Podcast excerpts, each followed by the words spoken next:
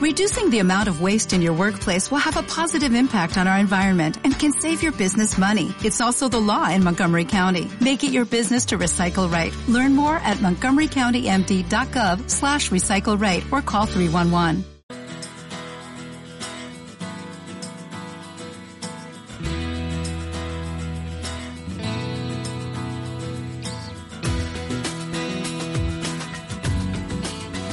After Work, con Eduardo Castillo.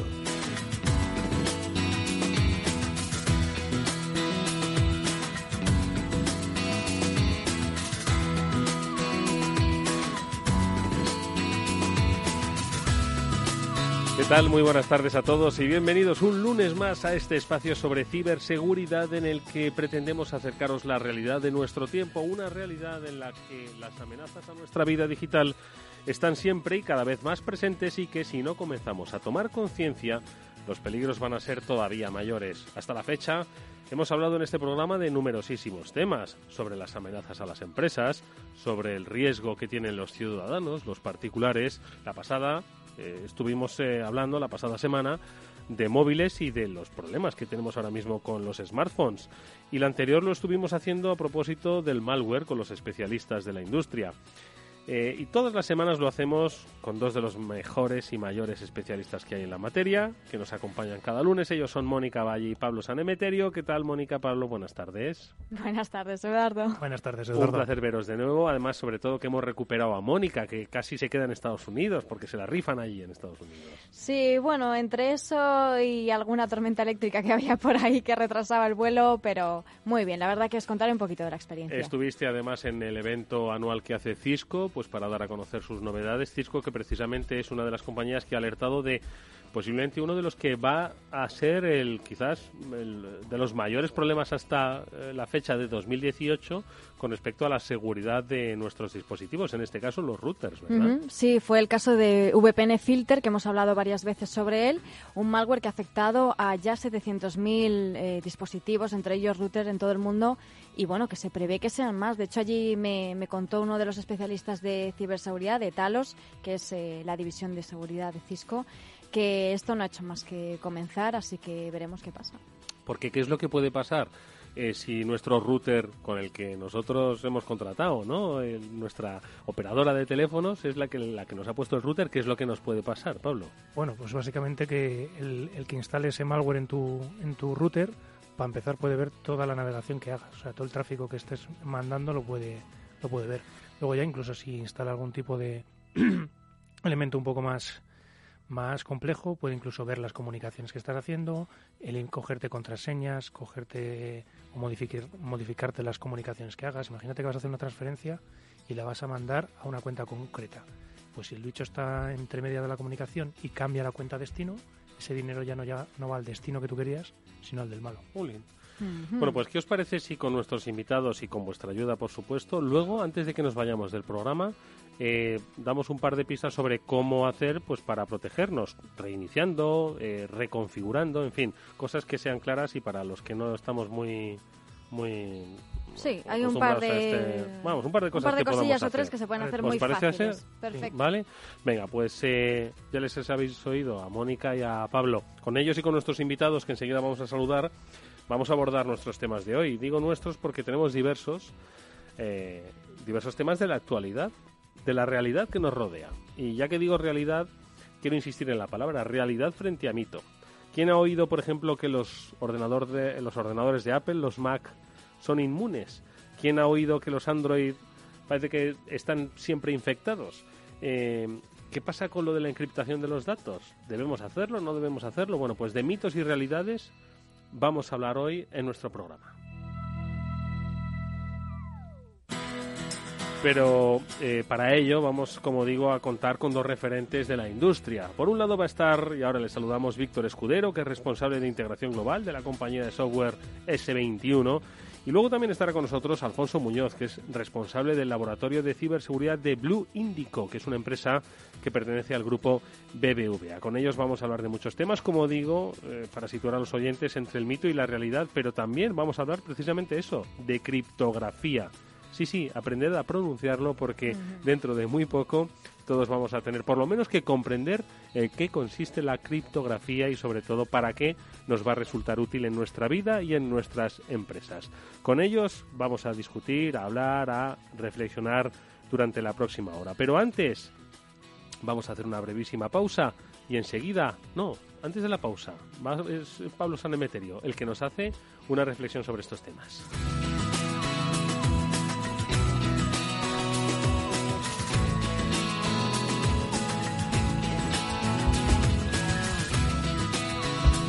Seguridad informática existen falsos mitos que hacen mucho daño a aquellas personas que los escuchan y no tienen forma de verificarlos. Algunos de ellos ya los hemos tratado en programas anteriores, como el mito que acusa a las casas de antivirus de ser las creadoras de los virus a fin de mantener vivo su negocio. ¿Quién no ha oído que un antivirus para Mac es innecesario, ya que no existen los virus para Mac o para Linux? O aquellos mitos que indican que las medidas de seguridad ralentizan tu equipo informático o las comunicaciones. ¿Quién no ha oído que es mejor no cifrar la Wi-Fi porque así va más rápida? O que el cifrado del disco duro ralentiza tu equipo. En el hipotético caso de que fuera verdad, ¿Estaríamos dispuestos a ganar un milisegundo más de velocidad en Internet a cambio de que cualquiera pueda ver por dónde navegamos o incluso modificar el contenido de las noticias que vemos? A eso le daremos respuesta.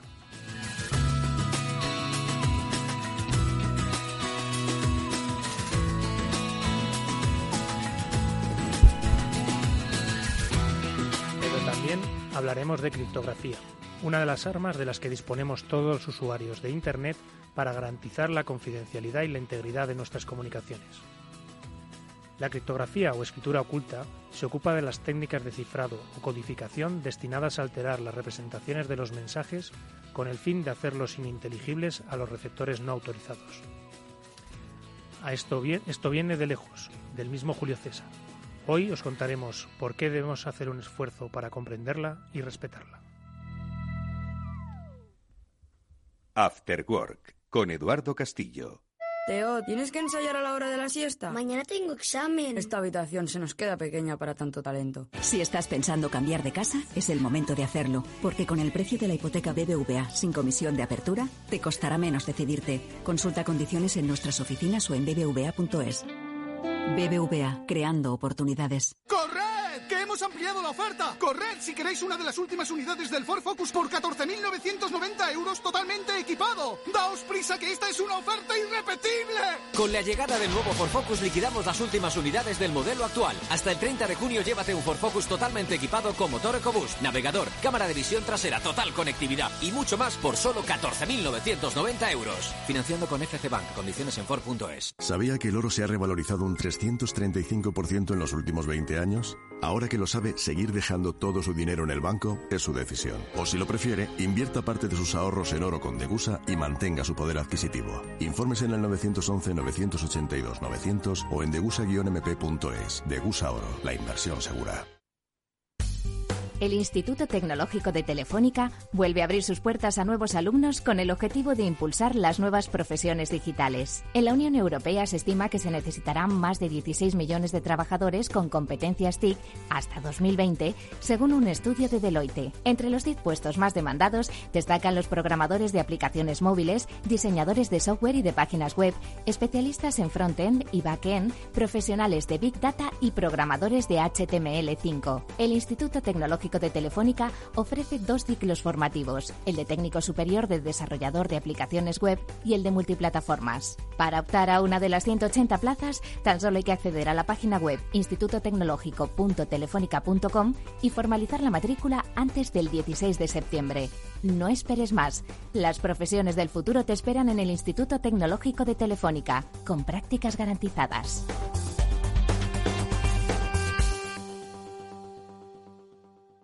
Eduardo Castillo en Capital Radio, After Work.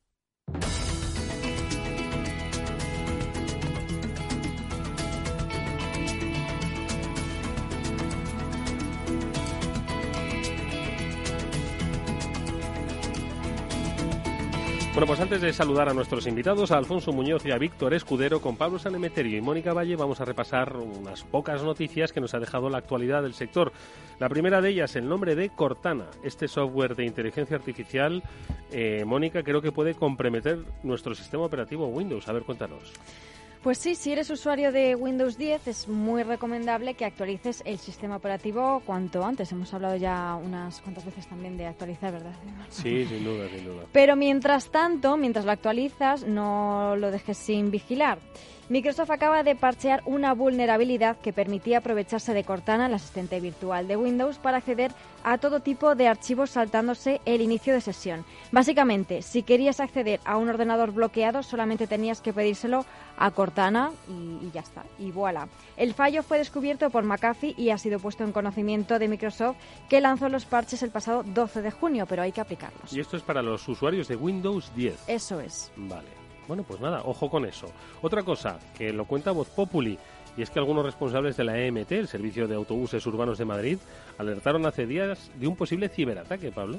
Sí, bueno, la, fuente que cita Vox, Populi eh, habla de que entre el 3 y el 6 de mayo las asignaciones de conductores y autobuses, que normalmente se hace automáticamente, no se pudieron hacer porque los sistemas no estaban arriba. Y entonces, bueno, pues también el GPS no conectaba y bueno, pues todo, algunas informaciones o alguna parte de la, de la gente de Voz Populi la achaca a un ciberataque. La versión oficial de la MT, de la empresa de transporte urbano de Madrid, es que hubo un fallo de, de, luz, se apagaron, no se apagaron ordenadamente los sistemas y por eso no conseguían arrancarse correctamente y recuperar la conectividad. Lo curioso, como comenta Voz Populi, es que al poco ha salido también un pliego de contratación de servicios de hackinético para, para MT. Casualmente, ¿no? lo dejo ahí, no lo sé. Por cierto, que de hackinético vamos a hablar en las próximas semanas, ya os diremos cómo. Pero bueno, en cualquier caso, lo que comenta Pablo, luego lo vamos a comentar esto con nuestros invitados también, que seguro que les gusta opinar sobre las noticias. Pero si se trata de un ataque, ya saben qué es lo que tienen que hacer. Pero si no se trata de un ataque, sino de una caída, nos debe hacer reflexionar sobre la vulnerabilidad que tenemos frente a cualquier cosa o un ataque o una caída. Todo depende de estar o no conectados. totalmente, y también de tener las medidas adecuadas, como siempre se habla, para que tu negocio siga funcionando, la continuidad de negocio esté arriba. Eh, y también si ha sido un ciberataque, pues ya que estamos en el marco de la GDPR, tendrán que comunicarlo. Efectivamente. Uy, es verdad. Mm. Uy, es verdad. Bueno, pues sigamos leyendo Voz Populi a ver qué dicen. A ver más cosas. Esto es una buena noticia. España, creo que estamos a la cabeza en la lucha contra el cibercrimen, Mónica, ¿o cómo? Bueno, esto ha sido un campeonato internacional que se organiza, bueno, lo organiza INCIBE, eh, la OEA, que es la Organización de Estados Americanos, y el CNEPIC. Y se celebró el pasado 13 de, de junio en Washington. CiberEx es una competición de ciberseguridad que, bueno, se podrían considerar los mundiales, Eduardo, de, esto del hacking y la ciberseguridad, ¿no? 75 eh, equipos han competido de 35 países diferentes en un ciberejercicio, se podría llamar, durante ocho horas que, bueno, que les valía para demostrar sus habilidades en esto de la, de la ciberseguridad. Y el equipo ganador ha sido Innotech Labs, que ha vencido con más de 5.000 puntos y además es el segundo año eh, consecutivo que, que se programa campeón. Este campeonato tiene como objetivo fortalecer las capacidades de respuesta ante incidentes cibernéticos y mejorar la colaboración y colaboración en cuanto a ciberseguridad, que oye, somos los mejores en este sentido. O sea que ha sido un equipo español el que ha ganado este mundial. Y el segundo también. Pues mira lo que le dedicamos aquí en el Afterworld. Bien merecido, ¿eh? Por supuesto. Pero por cierto, ya que estamos hablando de mundiales, ojo, que esto de que está todo el mundo pendiente de los mundiales, que todos queremos estar conectados, pues entiendo que se ha aprovechado pues para, para por, los malos, pues para tratar de, de hacernos algo, ¿no? Sí, como no. Como dice la, la, página de la Oficina de Seguridad del Internauta, también de, INCIBE, cuando ocurren, ya hablamos también muchas veces de, de las aplicaciones falsas en teléfonos móviles, eh, se suele utilizar algún momento mediático, alguna cosa que, trate, que capte mucho la atención y entonces pues te avisan de posibles estafas que puede haber en internet, como todos incluidos o viajes muy baratos, muy baratos para ir al mundial.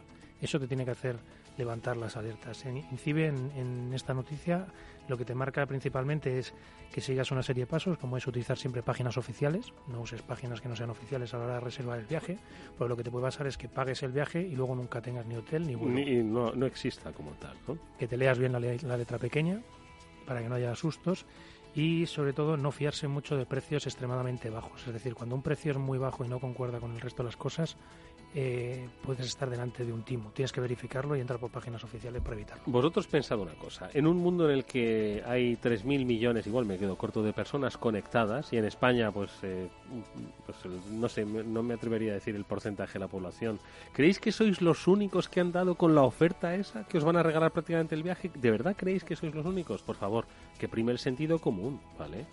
Que una cosa son gangas, pero otra cosa son, eh, en fin, eh, estas casualidades de la vida.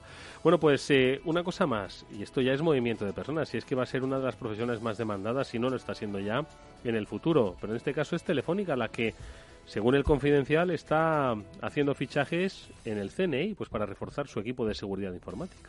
eso es, y además no es la primera vez, pero en este caso la operadora ha decidido crear un equipo especializado en amenazas de agentes externos para poder prevenirlas a nivel global. Para ello, la compañía está negociando el fichaje de Sergio Sánchez, que es portavoz del CNI, el Centro Nacional de Inteligencia. Ha sido una petición de Miguel Ángel Sánchez San Venancio, que es coronel que se incorporó a Telefónica hace ya un par de años. Y precisamente hace un año, la empresa, como sabemos, fue una de las víctimas del ransomware WannaCry, que hemos hablado aquí de él, y el Centro Criptológico Nacional, vaya palabra, precisamente de criptología vamos a hablar, así que nada, esperad, esperad. este Centro Criptológico, ahora sí, dependiente del CNI, asumió la investigación de este ciberataque, así que saben bien de lo que, de lo que hablan y lo que hacen. Bueno, pues de estas cosas y de otras muchas cosas. De los mitos hablaremos con nuestros invitados, a los que sí que sí, saludamos ya.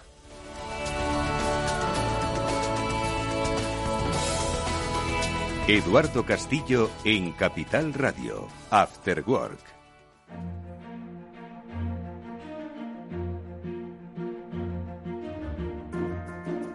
Bueno, pues Alfonso Muñoz es el director del Laboratorio de Ciberseguridad de Blue Indico. Alfonso, ¿qué tal? Muy buenas tardes, bienvenido.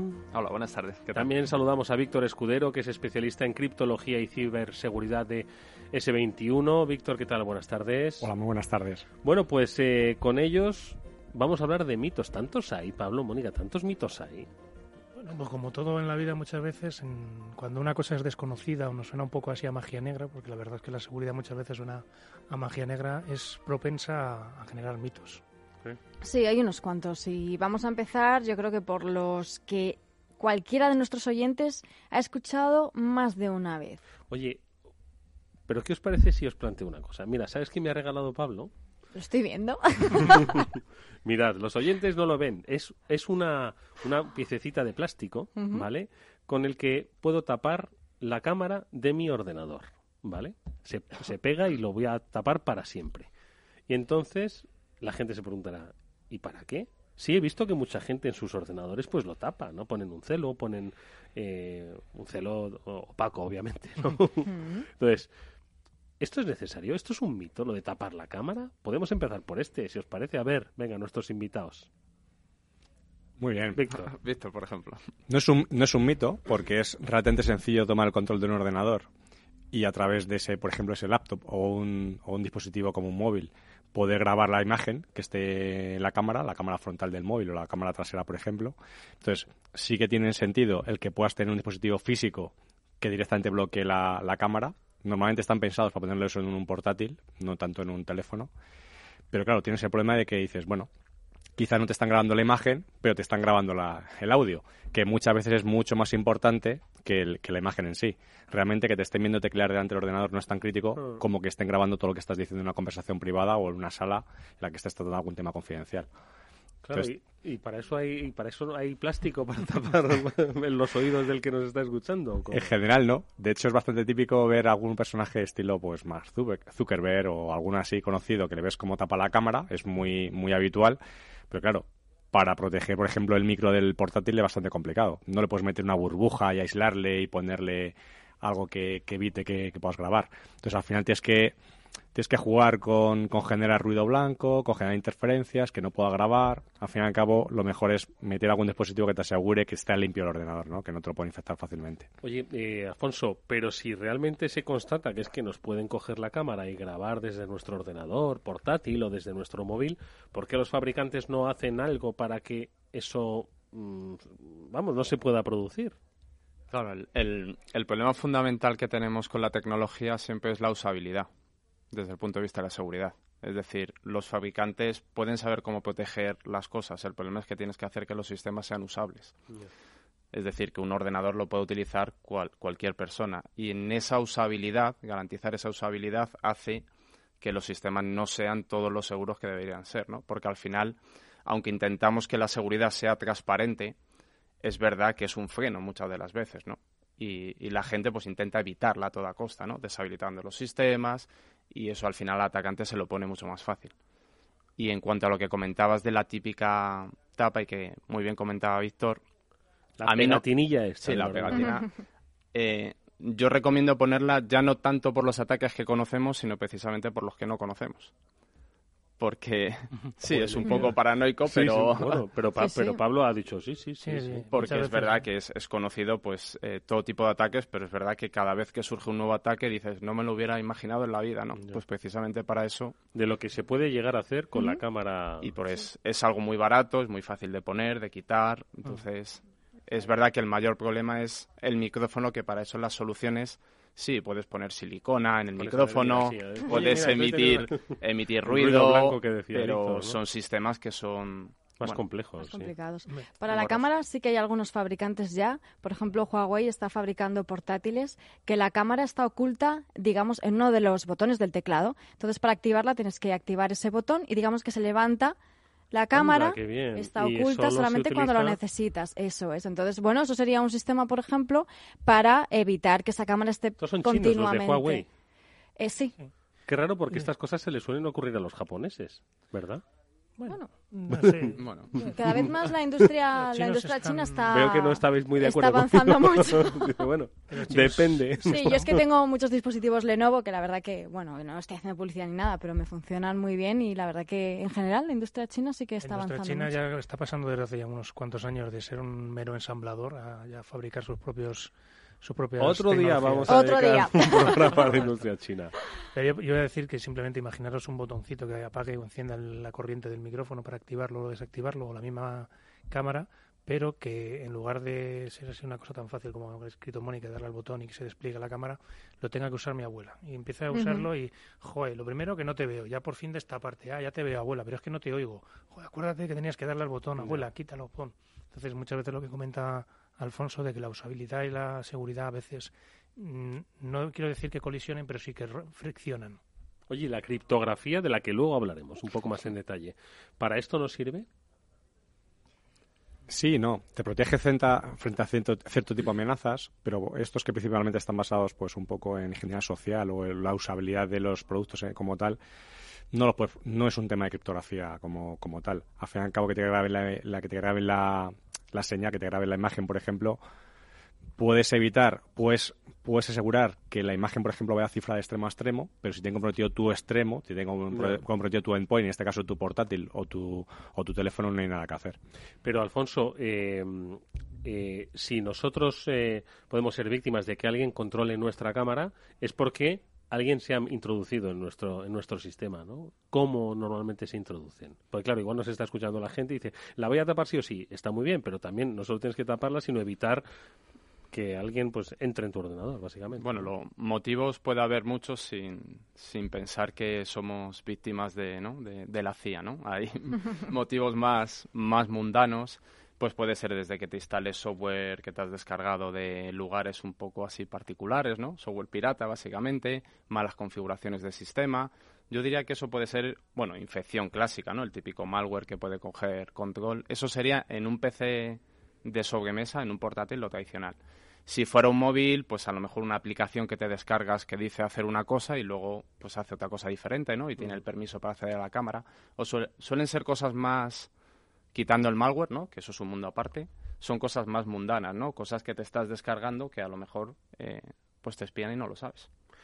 Bueno, pues esto con lo de la cámara, que es el que se me ha ocurrido porque Pablo me lo ha regalado, ¿vale? Una tapilla para, la, para el, ordenador, para la cámara del ordenador. Pero Mónica quería apuntar uno que yo creo que es eh, quizás uno de los más extendidos hoy en día y que está muy bien, ¿no? Yo creo que es el que tiene que ver con los fabricantes, ¿verdad? Bueno, es el dilema y la polémica que además nos encanta. Esto es, ¿no? Como un derby. Eh, Mac, Apple. Apple. ¿Qué pasa? Ver, ¿No ¿qué tienen pasa? virus o no A tienen ver, virus? Aquí estamos en esta mesa, bueno, nuestros Aquí estamos un poco Android Oye, contra iPhone. Fíjate, nuestros invitados no han sacado el móvil, ¿eh? Mira, pero ahora lo están sacando, vale, lo- ahora lo sacan. Ahora sí, ahora sí. Entonces- ahora No tienen que tuitear la foto todavía. Vamos a ver. Eh, aquí hay por lo menos tres, tres Sí. eh, smartphones de la, de la marca de la manzanita. Ajá. Cuat- este es, no, y dos, vale, y dos de los coreanos. Bien. Sí. Entonces, ¿qué le pasa? Eh, Mac, hay un mito o una realidad que dice, no, no, es que Mac no se contagia de nada. No necesitas antivirus. No necesitas antivirus ni no nada. necesitas preocuparte de nada. A ver, venga. Y luego. Los especialistas se ríen. Por eso llevan Samsung, ¿sabes? Uy, lo he dicho, se me ha escapado la marca. A ver, Alfonso. Eh, bueno, obviamente esos sistemas se pueden infectar. De hecho, casi cualquier sistema eh, puede ser infectado. El problema es que al final es una economía de escala, ¿no? Los atacantes siguen una economía de escala. Les gusta más infectar sistemas Windows pues porque pueden alcanzar más parqué de ordenadores. Es una cuestión de economía, ¿no? Eh, existen virus, ataques dirigidos a Linux, a Mac, ya casi cualquier sistema. Es una cuestión que al atacante le interese. Por tanto, si es verdad que por volumen, eh, si tú tienes un sistema Linux, recibirás menos campañas en volumen, pero puedes sufrir problemas de seguridad exactamente igual. Y probablemente en el mundo de Linux o de Mac incluso los ataques puedan ser más, más agresivos, ¿no? Porque pueden ser ataques más, Más más dirigidos. Ese es el, detalle. Ahora entre... Sí, yo creo que la parte de dirigidos es importante porque para un mercado muy abierto, sin estar buscando un target, un objetivo muy determinado, al fin y al cabo lo que pretenden los ciberdelincuentes es conseguir una masa instalada lo, mayor, ma- lo, lo más grande posible. Pero cuando estás buscando un target muy dirigido, exactamente lo que tú necesitas, busca la vulnerabilidad necesaria para hacer daño. De tal forma que te da igual que sea un Linux, que sea un Mac, que sea lo que sea un Windows, va justamente a conseguir eh, burlar, esa vulnerabilidad. Y todos los sistemas las tienen. Entonces, cuando vas solamente, digamos, buscando, como decimos muchas veces en el tema de phishing, ¿no? Tú vas pescando y a veces te encuentras un atún muy grande y no era el objetivo, o pececitos pequeños. Cuando tú vas con redes de arrastre e intentas coger todo lo posible, pues lo que más coges obviamente son Windows porque hay mucho más parque de Windows, es más fácil de infectar. Pero cuando estás buscando ataques dirigidos te da exactamente igual y todos tienen vulnerabilidades. En el pasado quizá sí que tiene una cierta razón de ser, había cada vez esta brecha es mucho menor. Los sistemas Linux, Mac y en general la parte de Unix por defecto, digamos que venían bastante más restringidos de cara a los usuarios, las cosas que puedes hacer con un usuario no privilegiado frente a ser administrador. En Windows, hace, estamos hablando de hace muchos años, era muy habitual que muchísimo, incluso las empresas, un usuario fuera incluso superadministrador, fuera administrador del sistema. En consecuencia, claro, estás dejando las puertas abiertas a que un usuario normal y corriente está haciendo acciones que no debe y está facilitando, abriendo la puerta a malware sin, sin querer. Esto poco a poco se ha ido corrigiendo, cada vez es mucho menos habitual que los usuarios administradores de sus propios equipos y en Windows ya no es tan vulnerable como en el pasado. Entonces, si bien en el origen pues tenía un cierto, ese mito, digamos, tenía una cierta parte de realidad que hace es menor. Y estos son, los- son los entornos de, escritorio, de esto, portátil, es decir, sistema operativo de, los habituales que estamos acostumbrados. En el mundo de los móviles no tiene nada que ver, es decir, es otro mundo aparte. Las normas de juego empezaron ya directamente con, con cifrados propios dispositivos de serie, etcétera, es decir, con aislamiento de las aplicaciones en donde están corriendo cada una de ellas.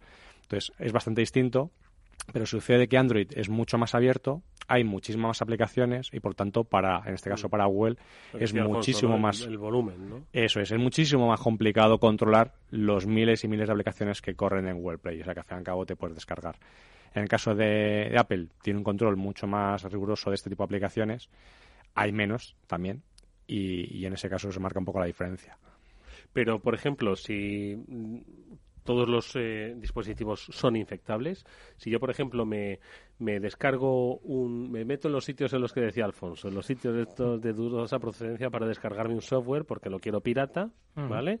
Y que llevan acompañado pues un malware, ¿no? Si me lo descargo desde un sistema Mac, eh, ¿me, ¿estaría infectando mi ordenador o no? Exactamente igual que con Es Windows. exactamente igual. O sea, tú cuando, cuando te instalas un software pirata, lo que decía algún, algún programa, o sea, en un programa anterior, la persona que le ha eliminado las medidas de protección para que pagues, pagues la, la copia, no las ha eliminado porque le caiga muy mal esa compañía o, o tal. Lo suele hacer porque quiere ganar dinero. Y aparte, la parte de eliminar las protecciones de, de este tipo de programas no es sencillo. Es decir, tienes que hacer ingeniería inversa, tienes que entender las instrucciones de, del programa, tienes que entender dónde está la parte de comprobación de las contraseñas, eso teniendo en cuenta que el software verifique la contraseña dentro del, del programa, porque se la verifica en, un sistema remoto, la cosa la vas a tener más complicada. Pero si aún así lo ha conseguido hacer, eh, no lo hace por amor al arte, ni por fastidiar a esa compañía, lo hace por ganar dinero y lo gana infectándote. Mm bueno, que por cierto, estamos hablando de, de eh, Apple, ¿no? Versus Windows en este caso, pero no hemos hablado de los móviles. También se dice que los móviles, oye, no te pasa nada, que no se, no se, necesita antivirus. Yo he llegado a, a, conocer gente que decía, oye, es que me ha llegado un email un poco sospechoso, tiene un enlace, no lo voy a abrir en el ordenador, mejor me lo paso al móvil y lo abro desde el móvil. No sé qué opináis, Victoria Alfonso. Son igualmente vulnerables. De hecho, de hecho, el usuario tradicional que utiliza el móvil es, en general, es un tema de, sensibilidad. En general es mucho menos sensible a los temas de seguridad y, en consecuencia, pues tiene más libertad para abrir otro tipo de enlaces y se puede infectar exactamente igual. De hecho, en el mercado de sistemas operativos de desktop, de escritorio, está muchísimo más, más fragmentado, hay muchos más sistemas operativos. Aquí hay dos grandes apuestas, está Android y está Apple, entonces con esas dos ya tienes casi todo el mercado, y luego hay una parte más residual de Windows Phone, BlackBerry, incluso Symbian, es decir, ya, ya muchísimos otros sistemas operativos, pero, pero menores. Entonces, haciendo un esfuerzo en esas dos plataformas principales, pues infectar a casi todo el mundo. De hecho, por eso ahora se ha convertido la parte móvil en, en, un objetivo muy ambicioso y están casi todos los ciberdelincuentes intentándolo mucho más sobre la parte móvil que con la parte de sistemas operativos tradicionales. Uno de los problemas adicionales que tienen los móviles es que resulta complicado actualizar el sistema operativo. Uh -huh. Porque de hecho, cuando quieres, o bien tu fabricante directamente no te proporciona la actualización, uh -huh. o directamente tu terminal se queda obsoleto. Yeah. ¿Cuál es el problema al final? Por ejemplo, por, por dar un dato, si, si, tenemos sistema operativo Android, ¿no? que suele tener la mayoría de la gente, pues si ahora mismo está en la versión 9, digamos, ¿no? La, la, versión, digamos, que suele utilizar en teléfonos modernos pues puede ser la 8, pues a lo mejor un 30% de los terminales que hay ahora mismo tendrán la 6, la 6.0. ¿Qué quiere decir? Que muchos de los terminales que hay a día de hoy son completamente vulnerables. Ataques de Bluetooth, bueno, diferentes ataques. ¿De Bluetooth también? Sí. Sí, sí, de Bluetooth. Lo peor es que no, no solo es que sean vulnerables, sino que no hay la actualización que los proteja. Claro, de hecho... Y, y no la va a haber. Claro, no la va a haber, es el punto. De hecho, aproximadamente, el, lo digo de cabeza, a lo mejor el 50% de los Android que hay ahora mismo, que es de la 5.0 a la 6. Eh, lo que sea, punto X, eh, 60% más o menos son vulnerables a ataques de Bluetooth. A ser vulnerable significa, pues, incluso poder llegar a tomar control remoto del terminal. ¿Cómo puede ser, cómo se produce un ataque de Bluetooth para que la gente más o menos lo, lo vea? Lo... Técnicamente sería complicado de explicar, pero básicamente lo fundamental es tener activo el Bluetooth. Sí. Y, que lo tenemos todos porque se nos y, conecta al coche, ¿no? Y, ya casi automáticamente. Y, ya está. ¿Tú no lo tienes activo? juego. Yo siempre lo tengo desactivado. Vale, pero, yo, pero yo me tendría que conectar, o sea, yo lo llevo activado, ¿eh? Incluso eh, la, conexión, la, la, conexión la, batería, wifi, la, conexión wifi cuando salgo de casa la solo desactivo. Una de las... Para que no se me conecte automáticamente a ninguna red. Una de las recomendaciones que yo al menos suelo, suelo hacer a menudo es eh, política de mínimos privilegios en amplio sentido. Es decir, si un servicio no lo vas a utilizar, deshabilítalo. Es decir, es común que la gente, yo lo veo en el caso, por ejemplo, mi padre tiene activo siempre la Wi-Fi, el Bluetooth, el GPS. Uh -huh. Si no lo utilizas, deshabilítalo. Primero porque vas a ahorrar batería y el, la ecología te lo agradecerá. Y, y, luego porque, porque es posible, en función de la versión que tengas del sistema operativo, que en el caso de Bluetooth y en el caso de Wi-Fi, pues te puedes levantar un, un AP falso. Bueno, ahí podríamos estar horas y horas hablando de, de ataques. ¿Cuántos de vosotros que nos estáis escuchando se estáis llevando las manos a la cabeza? ¿eh? Ahora todos desconectando el Bluetooth. Aquí uno que os habla. A ver, eh, ¿qué más mitos?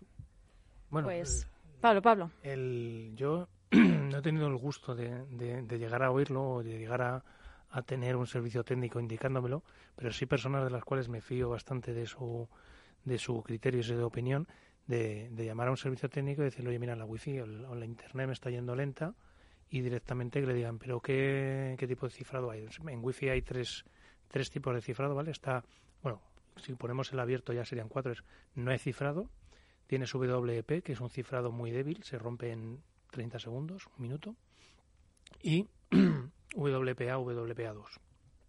Entonces esta persona le dice, mira, pues yo tengo WPA2. Dice, pues va a ser por eso. Tienes que ponerte WP o no poner nada, porque así va a ir más rápido. Claro, esta persona al menos tuvo un poquito de criterio y dijo, vale, ya sé que abierto no, que entonces se mete todo el vecindario aquí a tirar de internet, entonces Vale. más lento, y WP tampoco porque está roto y en un minuto no es que tenga todo el vecindario, pero sí a los, a los chicos listos. Del los tengo aquí- vecindario. los tengo aquí. A ver, Víctor. Muy bien, pues a ver, como en casi todos estos mitos hay algo muy, muy, muy de fondo de, de realidad. Y es que los primeros routers, pues al principio eran muy poco potentes, solamente existía web. Web se rompió muy fácilmente, lo que comentaba Pablo, en cuestión de segundos hoy en día es capaz de romperlo. Entonces, automáticamente muchos fabricantes intentaron migrar ra- lo más rápido que pusieron a UDLPA. ¿Qué es lo que sucede? Claro, no todos los routers que eran, tenemos que tener en cuenta son routers de, consumo, por tanto tiene que ser lo más barato posible. No estás obligando a reemplazar todos los routers que tú has puesto en, en tu, base, en tu base de clientes, sino que intentas solventar la, la situación como buenamente puedes con el router que ya está desplegado, por lo tanto, por lo tanto es una actualización de firmware. Las nuevas versiones que tú vas sacando ya las sacas con esta nueva versión de firmware, de tal forma que el fabricante pues al menos ya te dé la posibilidad de utilizar WPA. Pero claro, metes el cifrado AES, que es lo que es distintivo frente a RC4 de lo que teníamos en el otro, sin vector de inicialización, pero por ejemplo los tiempos de lo que llaman Reiki, el, el volver a generar claves y demás, le pones tiempos muy altos para que no estés renegociando todo el día, que al fin y al cabo que consuma los menos recursos posibles. En algunos routers de muy baja gama, claro, se notaba. O sea, resulta que cuando te das una velocidad, en su momento cuando era, en el, ocho- cuando era de 11 megas, resulta que no eras capaz de sacar todo el tráfico en, el wifi y en cuanto que tengas el mismo problema de que el router se atasca porque tiene muchísimo tráfico, pues se podía notar una pequeña baja. Hoy en día esto está algo más que superado. Todos los routers te vienen con todos los soportes del el 11, o sea, el B, el G, todos los protocolos posibles, incluso el, N, el Wi-Fi que ya tienes en el N. Y la potencia que requiere, pues la dan todos de sobra. Entonces hoy en día no está justificado el cambiar un cifrado por otro, porque de hecho va en el propio hardware, ya está optimizado para hacer esos algoritmos lo más rápido posible y va a ir igual de rápido con ellos que sin ellos. Ya no tiene ningún sentido. Ya no, no porque se habilite ese cifrado va a ir más rápido. Oye, pero y nosotros podemos saber, esto viene un poco a colación de nuestro router, ¿no? De lo que decíamos al principio. Nosotros podemos saber cuál es el tipo de encriptación que tiene nuestra conexión Wi-Fi, es decir, eh, porque la mayoría de nosotros, nuestra operadora de telecomunicaciones y ahora de televisión y de muchas cosas, ¿eh? pues nos lo conectó y bueno, metimos la clave, funciona, sí, sí, ya tengo las rayitas del wifi y ahí se quedó toda nuestra exploración. Entonces, eh, ¿cómo podemos comprobar y debemos comprobar que tenemos la WPA2? Esa Sí, es, todos, todos en la vida, a no ser que tú eres una persona pues que quiere regalarle tu wifi al vecindario, pero recomendación sería, Alfonso, Pablo, WPA2. WPA2, además lo configuras directamente. de- Yo recomendaría a todos los oyentes que no se hayan metido nunca en el router que se metan. O sea, es una página web para configurarlo. Es como entrar en una página web, tienes un usuario y una contraseña y ahí ya puedes cambiar los parámetros de, de, tu, de tu wifi. A la hora de seleccionarlo, seleccionar que esté cifrada con WPA2. Vale. Y bueno, pues eh, incluso aunque no sea una medida definitiva y que te vaya a proteger siempre, sí que le pondría un filtrado de MAC para que solo se conecten los dispositivos tuyos, es decir, todos solo los que tú identifiques. No es una medida es que sea la panacea porque, bueno, un atacante listo sabe ponerse una de las Macs que tú tienes. Pero bueno, al menos te Esto nos algunos. ayudaría para el problema que- del VP, ¿cómo es? El VPN VPN filter. filter. Mm, ¿Nos no. ayudaría para esto? No. No. No, porque el VPN filter se aprovecha de una vulnerabilidad que hay en el router y se instala en el router y se pone a ejecutar O dentro sea, del por router. decirlo de alguna manera, es como si el router tuviera su propio sistema operativo Vale. que tiene sus fallos, como cualquier otra cosa, y al final, pues tienes que actuali- actualizarlo igual. El problema es que, fundamentalmente, cuando uno alguien le dan un router y se lo instala en su casa, se olvida. Es como la lavadora o el frigorífico. Sí, lo deja ahí, se preocupa de actualizar el sistema operativo de su PC, pero se olvida del router. Y el router es casi más importante porque es el que centraliza todas las comunicaciones de tu casa. Y está siempre encendido. Es un elemento poco, poco potente, pero está todo el día encendido, cosa que el portátil de uno, el teléfono y demás, pues está yendo y viniendo. Por tanto, cuando se forma una botnet, es muy importante para los atacantes el tener dispositivos que en cualquier momento los puedan tener Siempre disponibles. están abiertos, ¿no? O sea, que Sí. nos olvidamos del router y resulta que es la principal puerta de entrada. Por eso ahí lo que comentaba antes al principio, uno de los mayores esfuerzos ahora en la industria es intentar hacer la seguridad transparente, ¿no? Es decir, eh, lo haríamos muy mal como ingenieros si dentro de 10 años o 15 años la gente tiene que seguir preocupándose de qué algoritmo utilizar, ¿no? Mm. Porque igual que tú abres el grifo y bebes agua y no te preocupas, de dónde vienen y, o sea, asumes que aquello es seguro, pues, pues ese es el reto. Vale, pero ¿y cómo, entonces, cómo, qué hacemos con nuestro router? Que lo tenemos en casa, lo desenchufamos. No. ¿Qué hacemos? A ver, lo tendrías que hacer. Lo primera, la primera medida sería primero resetearle, por si acaso. O sea, O sea, apagarlo, meterle un clip, ¿no? meterle un clip y resetearle. Vale, ese, que no es el botón de apagado y encendido, sino ese El- de... el chiquitito ese que el tienes que darle ese que darle por dentro, vale. Una vez eso, eh, bueno, incluso antes, haberte buscado el firmware que actualice ese, ese router tuyo e instalarle la actualización. ¿Pero Por- cómo?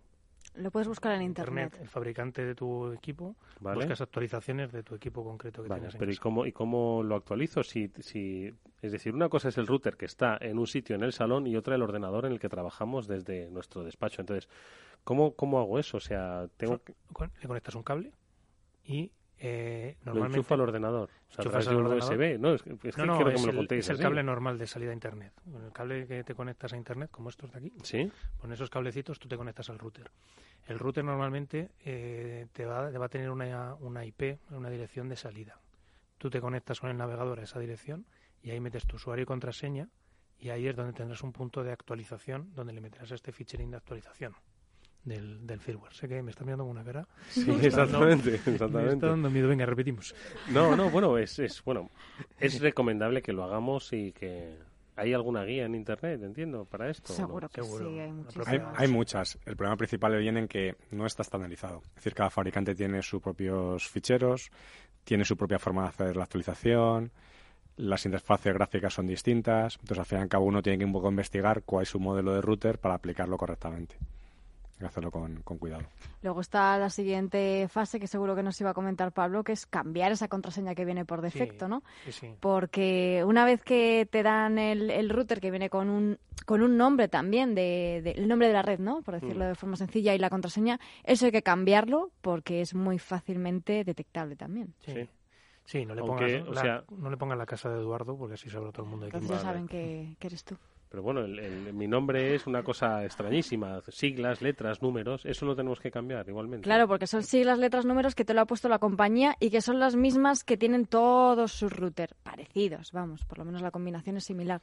Vale. O sea se, han dado podemos- casos, se han dado casos que en base a ese nombre se sabía luego también la contraseña de la, de la wifi. Si no habías cambiado la wifi de la, O sea, la cambiar el nombre, cambiar la la contraseña, contraseña. Ponerle la seguridad W- WPA2, eh, resetear el router, conectarlo a nuestro ordenador, mirar el fabricante, bajar el software, eh, el firewall, el ¿no? firmware, El, firmware. ¿Cómo? El firmware. Firmware. Joder, Y rezar. y rezar para acordarte Y ya nos de ponemos todo, en ¿no? agosto. No, y, y rezar para que la actualización no te fastidie el router. Exactamente. Bueno, pues... Y depende eh, todo para lo que quiera ser. O sea, siempre se puede seguir. O sea, puedes desactivar el WPS para que no.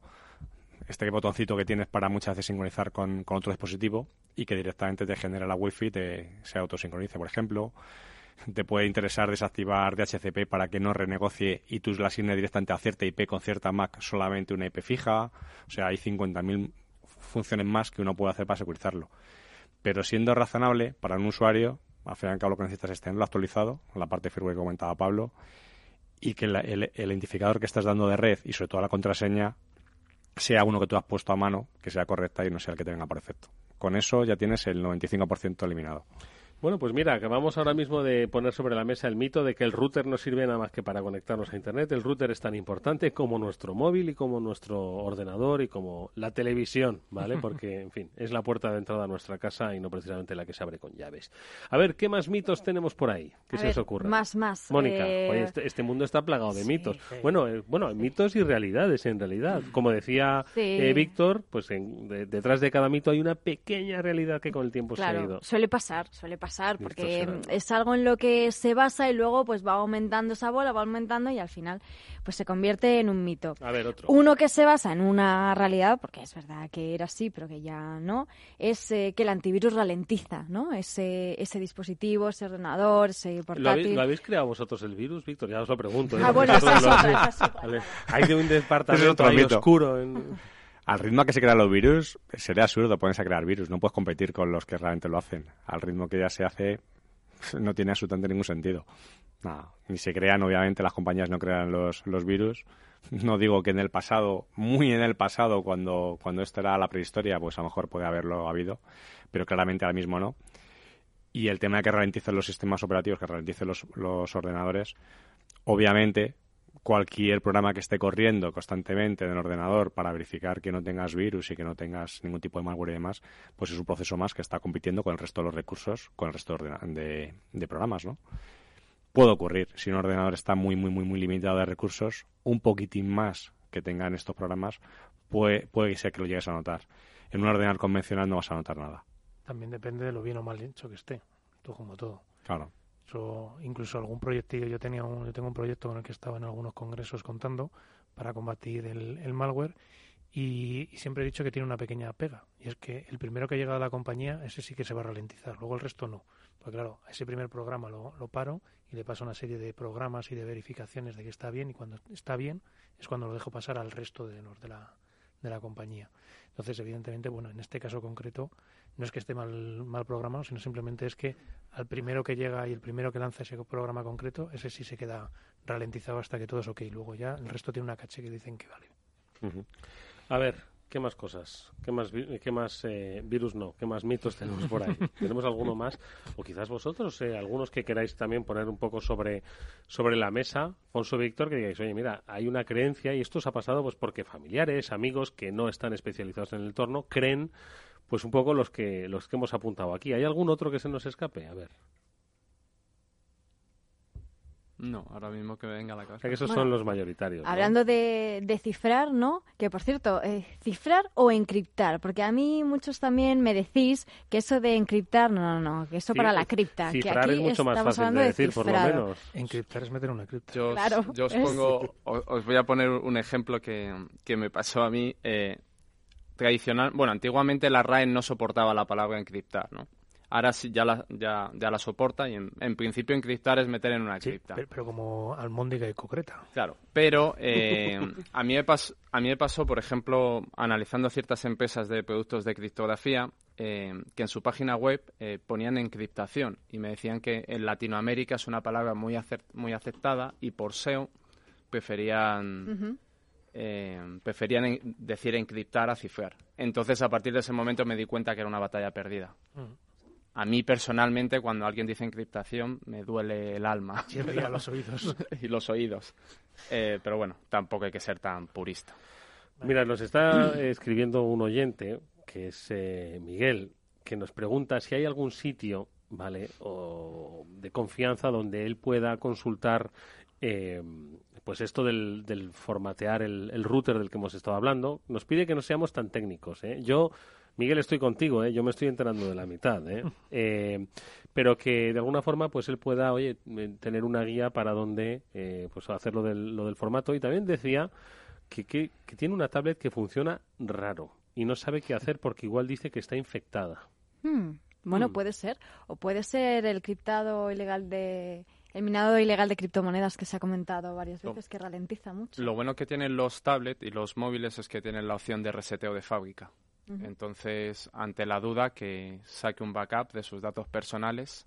Backup, ¿vale? copia de seguridad. Ah, perdón, una copia de seguridad. Una copia de seguridad. Copia las fotos que tengas dentro, las ¿de acuerdo? Si, si lo tienes sincronizado en cloud, pues probablemente ya lo tenga. Y que lo resete de fábrica. Entonces, salvo que el malware sea muy avanzado, que eso podríamos hablar, que en cuyo caso ni el reseteo de fábrica serviría, pues con eso le podría solucionar el problema. Para restablecer los ajustes de fábrica. Sí, por ejemplo, sí, ajustes de fábrica y en muchas ocasiones eso es suficiente. ¿Y qué hacemos con lo del router? Creo que está Pablo en ello. Pablo? A ver si encuentro de buscando... o algún sitio así de confianza. Pero claro, es verdad que... Confianza, ¿no? En la pues parte Sí, claro, efectivamente. No, y además está muy bien lo que apuntáis, también lo que lo que ha pedido Miguel, porque es un sitio de confianza. Hay muchos sitios precisamente que dicen yo soy de confianza, vente conmigo y precisamente es donde está escondido el lobo con esa piel de cordero. Sí, yo de donde está buscando Pablo, de la OSI, la Oficina de Seguridad del Internauta de INCIBE, estoy segura de que hay, porque me parece haberlo visto hace poco, que hacían un, un reportaje, un artículo acerca de cómo eh, asegurar el router. Y entre ellos explicaban un poco ese paso a paso de cómo hacer esta actualización. Sí, es verdad. Normalmente cuando uno se compra el router, en la propia caja suele venir un manual de usuario que te enseña cómo acceder a la configuración y ahí simplemente sería saber el nombre del router y buscarlo en la página del fabricante. Pero es verdad que no es trivial, o sea, requiere un, tiene un poco de complejidad. Mm. Hay muchas páginas, pero como todas, pues hay que revisar un poco la reputación, no solamente de la página en sí, sino de las personas que escriben en esos foros que somos más abiertos, de estilo ADSL Ayuda, ADSL Zone, todo ese tipo de páginas. Pero yo recomendaría, aparte de, de tirar por y la parte de INCIBE, es por un lado a tu ISP, a tu proveedor de Internet, ¿vale? Empezando por ahí, porque muchas veces ellos ya tienen directamente ciertas actualizaciones que dan a sus clientes para poderlas bajar. Y por otro lado, los fabricantes, el fabricante de tu, de tu router. Broadcom, Ahí hay un montón Hombre, de ellos, teóricamente eso que dice Víctor no es mala idea. Es decir, si tú estás pagando por un servicio, ¿no? De, pues de datos, de internet, de televisión, de teléfono, de lo que sea, pues también puedes llamar y decirle, oiga, mire, he estado escuchando en un programa muy interesante, por cierto, de radio, ¿no? Que igual mi router necesita una eh, actualización a propósito de un problema y que le den allí información también puede ser. Debería ¿no? ser lo normal, de hecho. Debería ser lo normal porque si tú tienes el router en propiedad, pues al fin y al cabo eres tú el que tienes que actualizarlo. Pero mucha gente además lo tiene casi como una especie de leasing, lo tienes casi pa- pago por alquiler. Entonces, si un proveedor me da un dispositivo, debería ser normal, incluso la parte de móviles, debería ser normal que yo tenga derecho a tener actualizaciones gratuitas y no esperar a que saquen versiones de sistema operativo que de hecho están, pero que no me las puedo actualizar. Es decir, debería tener la garantía de yo me compro un teléfono a la marca X y que si en este caso, por ejemplo, Android o Apple sacan nuevas versiones, se mantengan y que se mantengan y sigan siendo compatibles. No que me pueda quedar pillado en una versión en la que haya cuatro por encima y no me pueda actualizar, ¿no? Que es una de las cosas que pasa, que pasa hoy en día. Esto debería ser casi una responsabilidad que debería ser la propia compañía que te pone este producto cuando tú lo has comprado, tener una garantía durante el periodo de vida de ese producto, tres años, cinco años, uno incluso, lo que, lo que sea, que, que te garanticen esa, esa actualización. Bueno, pues eh, daremos, por supuesto, muchísima más eh, información. Todos los lunes estamos aquí desde las 18.30. Pablo Sanemeterio, exactamente, y mónica Valle. Que esté atento a redes sociales, que le ponemos Está- ahí un, exactamente. un enlace con... Vamos a poner enlaces, ¿vale?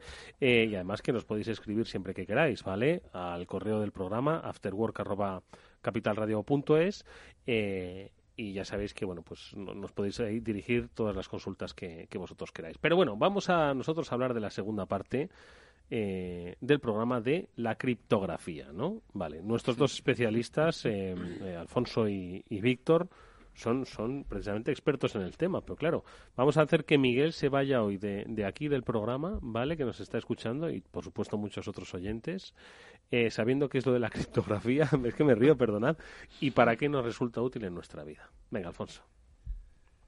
¿Con qué empiezo? a ver, ¿por dónde empezamos? Por el no? principio, ¿qué La criptografía, ¿Qué es? exactamente. Yo les diría que para empezar la criptografía existe desde, desde hace Sí, muchísimo antes has dicho que tiempo. Julio César estaba Y también ya con cosas de criptografía, ¿no? Y, y los griegos anteriores y todo. Por eso la criptografía además viene del griego. Sí. Escritura oculta. Así que Sí, bueno. es escritura oculta en griego. Básicamente, para simplificarlo mucho, eh, yo diría que la criptografía es lo que nos permite que nuestras comunicaciones y nuestros datos en general sean seguros. Cuando nos conectamos a una página del banco, cuando hablamos desde un teléfono móvil, es decir, es lo que está por detrás que evita que alguien pueda escucharnos, ¿no? espiarnos, manipular nuestros datos. Y a bajo nivel es algo complejo, es arduo, es matemática de verdad. Eh, pero si las cosas se hacen bien, el usuario final debería ser algo transparente para él. De hecho, a- en casi la mayoría de las comunicaciones a día de hoy, cualquiera de nosotros usa criptografía y probablemente ni, ni lo sabemos. Sí, por ejemplo, en WhatsApp, ¿no? Cada vez que se actualiza el dispositivo aparece este mensajito de no sé quién ha, Cambio de ha dispositivo. cambiado, sí. En WhatsApp, en Telegram, en, en función de- del sistema operativo que utilicemos en la mensajería instantánea, cuando nos conectamos a nuestra página web del banco, lo que comentaba antes, en telefonía móvil. Es decir, es algo fundamental para proteger nuestros datos. Y lo que suele asustar mucho a la gente es precisamente toda la base de, de abajo, ¿no? Matemática, Matemática. que es, que, es, que es bastante dura. Vale, y, y si realmente, oye, pues la criptografía existe desde los tiempos del César y sabemos que es un cifrado de comunicaciones, ¿por qué estamos hablando de criptografía en este problema? Es decir, o sea, en este, en este programa, ¿por, ¿a qué nos enfrentamos? Eh, ¿Qué es lo que debemos saber? ¿Cuáles son los riesgos? A ver, Víctor.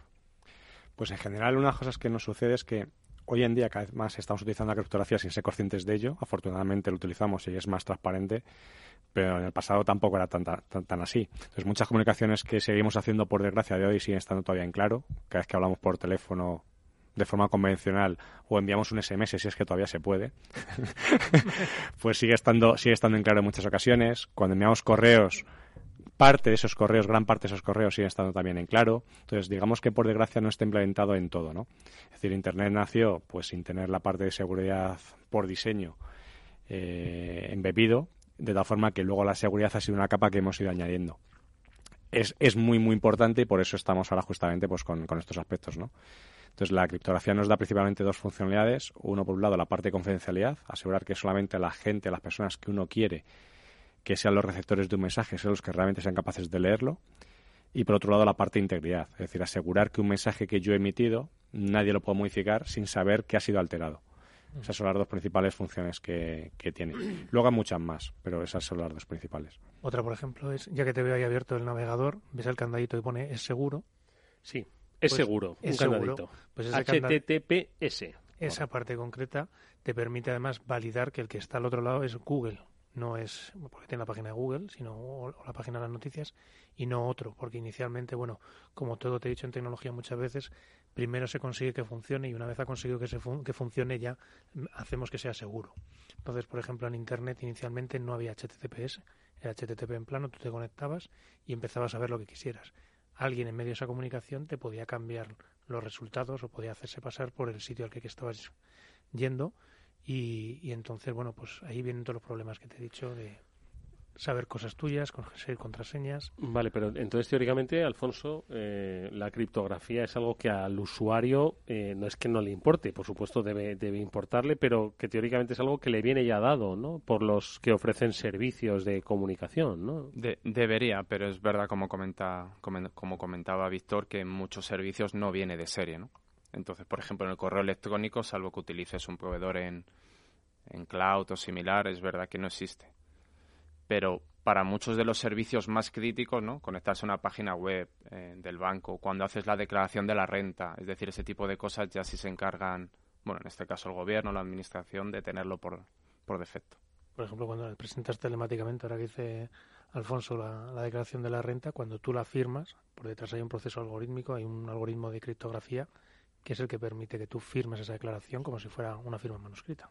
Oye, y ahora los criptógrafos, como vosotros, ¿en qué estáis metidos? Es decir, eh, ¿en qué estáis trabajando? ¿En hacer mucho más eh, eh, ininteligibles, como decía Pablo, estos mensajes? Porque los, los malos, los hackers malos, eh, están ya descifrando esta, estos eh, métodos criptográficos o qué?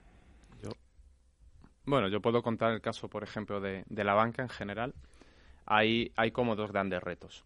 Uno es el que a mí me obsesiona, que es hacer los sistemas transparentes y usables, ¿no? Es decir, que la seguridad sea transparente. Eso, es, eso en criptografía no es sencillo, ¿vale? Porque hay muchos elementos que al ¿Cómo final... es hacer, perdóname, ¿eh? cómo es hacer la seguridad transparente? Es decir, mm, Sí, pues por ejemplo, eh, probablemente mucha gente no sepa que cuando habla con su teléfono móvil todo eso va cifrado. Mm, Desconoce qué algoritmos utilizan ni qué Ya. protocolos, simplemente usa el teléfono y habla. Mm. Vale, eso es un ejemplo de seguridad transparente. entiendo. Entonces la idea sería que cuando tú quieras enviar un correo electrónico no te preocupes si está cifrado o no, simplemente pues alguien te garantiza que aquello es seguro. Sabes que sale de tu ordenador y que le llega al receptor habiendo respetado la privacidad del mismo, ¿no? El problema en criptografía es que necesitas usar claves y esas claves las tiene que elegir alguien. Entonces, pues eso es complicado, ¿no? ¿Quién las, quién las crea, quién las almacena, quién las distribuye y no, no es sencillo. Eso es un problema. Y el otro problema que pasa en banca, pero pasará también en redes de telecomunicaciones, etcétera, es todo lo relacionado con, con la computación cuántica, que no sé si, si hablaremos después. Sí, sí, no, entra, entra, no te... ¿no? Que, ah, bueno, entra ya. que es el, eh, un nuevo tipo, digamos, de, de ordenadores que se estima estarán de más o menos en 15, 20 años, que romperán muchos de los algoritmos actuales que existen. Que rompan muchos de los algoritmos significa que pues, un atacante que, por ejemplo, lo que comentábamos antes del router, se pusiera en medio de tu comunicación, pues podría ver tus comunicaciones con el banco, ver tu dinero, robarte tu dinero, etcétera. Entonces ahí hay mucho trabajo que hacer para protegerse frente a ese tipo de ataques. Y por ejemplo en banca, que es un caso bastante significativo porque gestiona uno de los activos más valiosos, que es el dinero, pues pues está trabajando bastante bastante duro en esa dirección.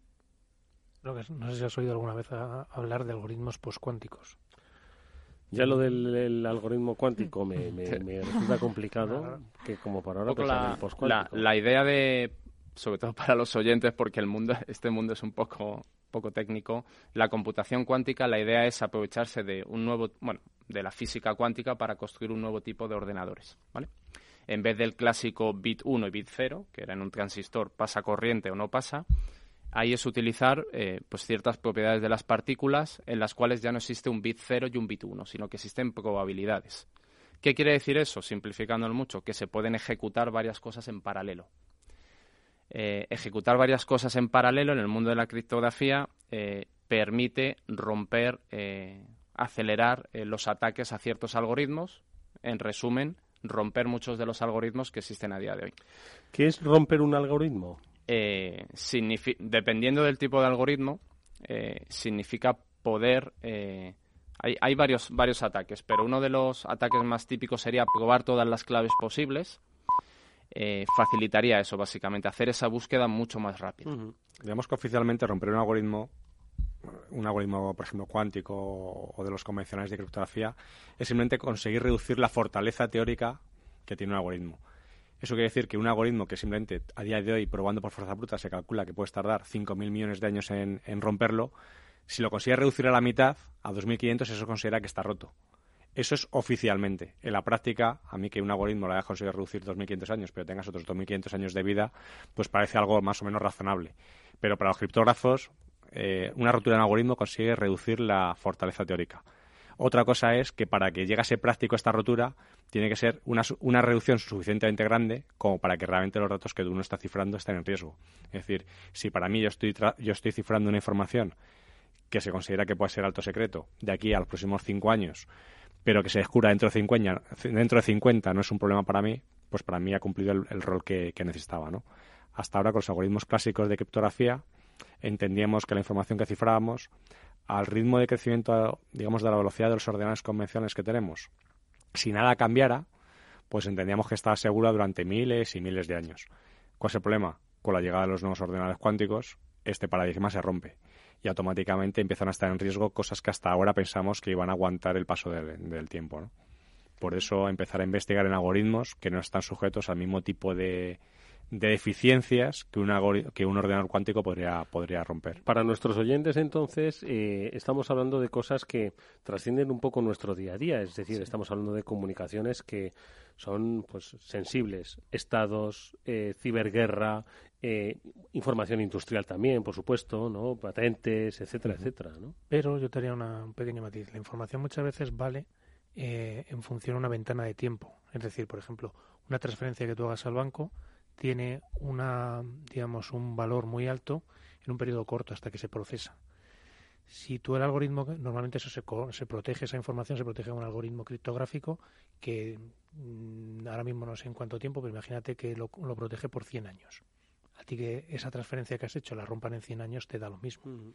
Sin embargo, si ese algoritmo, imagínate que se puede romper en 3 segundos, si yo consigo retrasar tu comunicación, romperla y ya puedo... O sea, la transferencia que yo te hago a ti, ¿no? eh, pues ¿cuánto tarda una transferencia?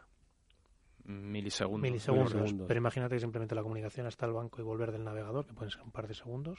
Claro, ahí el problema que lo comentaba antes Víctor no es tanto la confidencialidad que puede, sino también la integridad. Si alguien es capaz de meterse en medio y romperte la criptografía, pues... ¿Y eso un ordenador cuántico de estos lo va a poder hacer? Es teórico, todavía no hay modelos, yo creo, prácticos. O sea, el... ya se están construyendo y es verdad que se pueden construir, pero a lo mejor cuando exista un ordenador cuántico portátil, si es verdad que existe en algún momento, pues a lo mejor pasan 50 años, ¿no? Pero sí es verdad que es algo que preocupa a día de hoy a la industria y se está trabajando en ver qué alternativas hay. Pues sí que es complejo ¿eh? el, tema. Mónica, yo te miro a ti porque tú, llevas más tiempo en esto. Yo te miro a ti también porque hoy tu cara es un poema.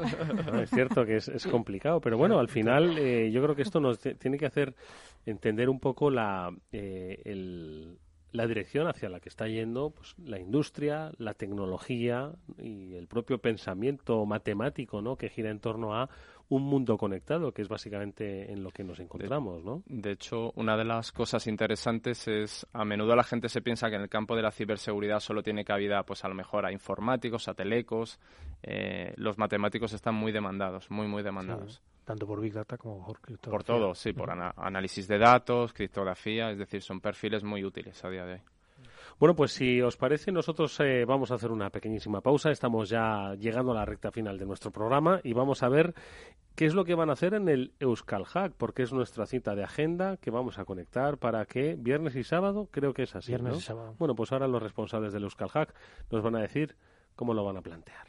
After Work con Eduardo Castillo. ¿Eres el responsable financiero de tu empresa? Pues ahora puedes mejorar tu departamento gracias a la financiación de Mi Triple A. ¿Cómo? Con préstamos no bancarios a largo plazo, a un tipo de interés del 2% que te permitirán reducir la dependencia bancaria y mejorar tu posición frente a bancos y proveedores. Cientos de empresas ya cuentan con ello.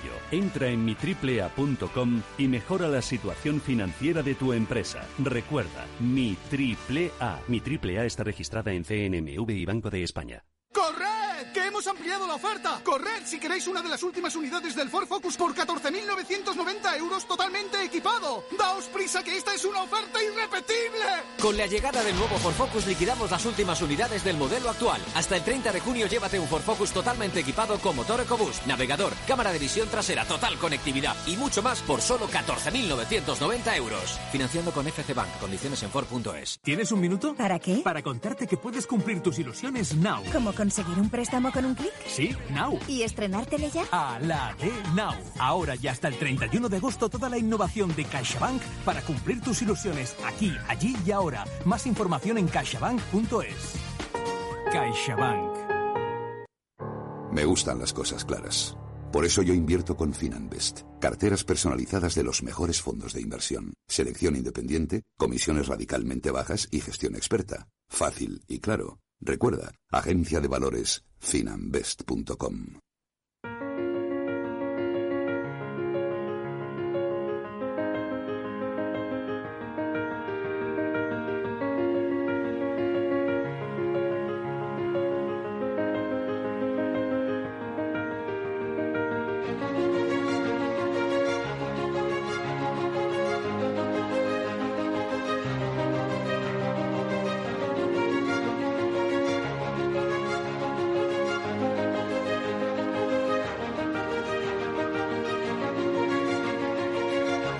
cerrando nuestro programa, nos vamos a ir hasta el Euskal Hack que se celebra, ¿cuándo, Pablo, hemos dicho? Viernes y sábado en San Sebastián. Viernes y sábado en Donosti.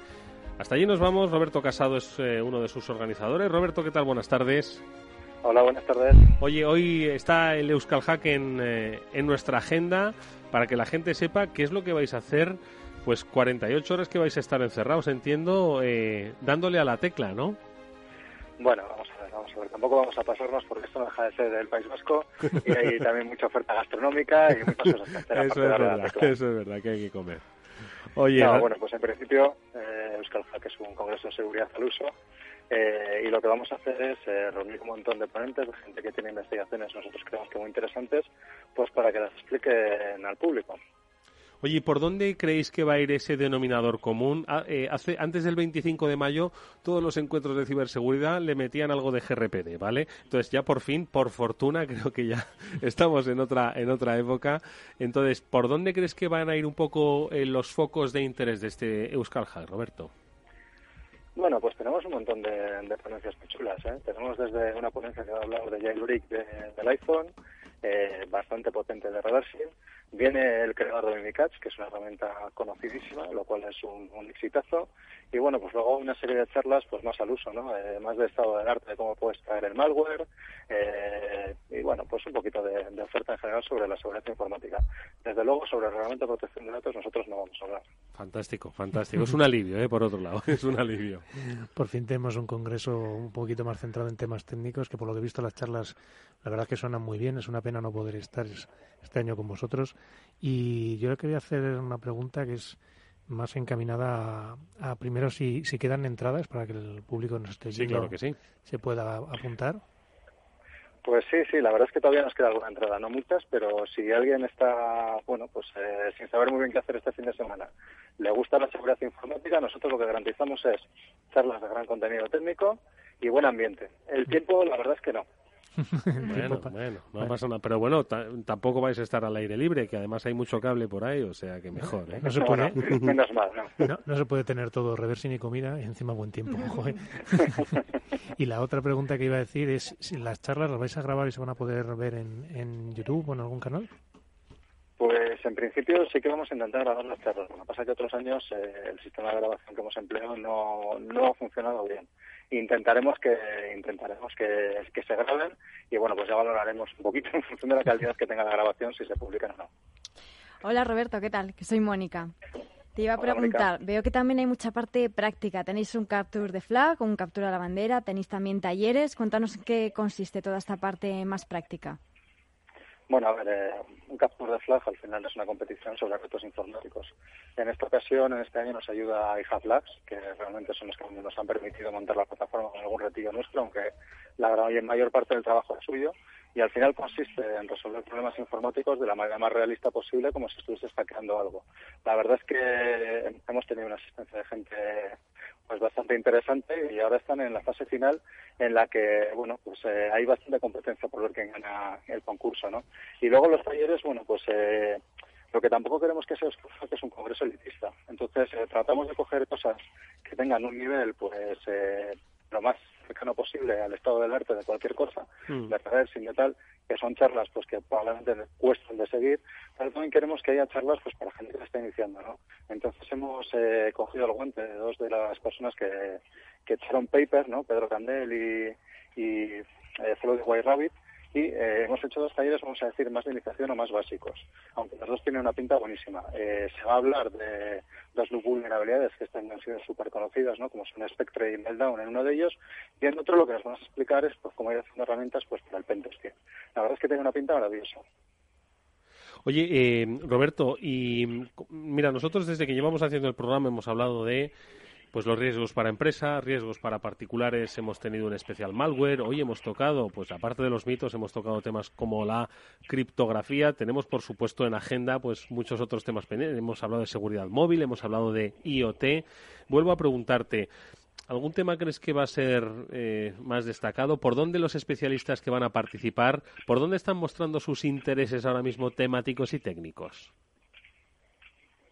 Pues a ver, ahora mismo hay, hay, hay muchos campos abiertos, ¿no? Yo creo que en general eh, todo el tema de los datos es una cosa súper importante, ¿no? Bien por el IoT, por securizar esos dispositivos que tenemos en casa, bien por las smart cities, porque, bueno, al final eh, va a haber un montón de datos que van a estar viajando por redes, no sabemos si, si públicas o privadas, pero va a haber un montón de datos que van a ayudar en la gobernanza y en la toma de decisiones. El poder alterar esos datos, pues sería francamente peligroso, ¿no? Mm. Y luego, bueno, pues eh, el tema de las criptomonedas también es una cosa de la que se va a oír hablar mucho más.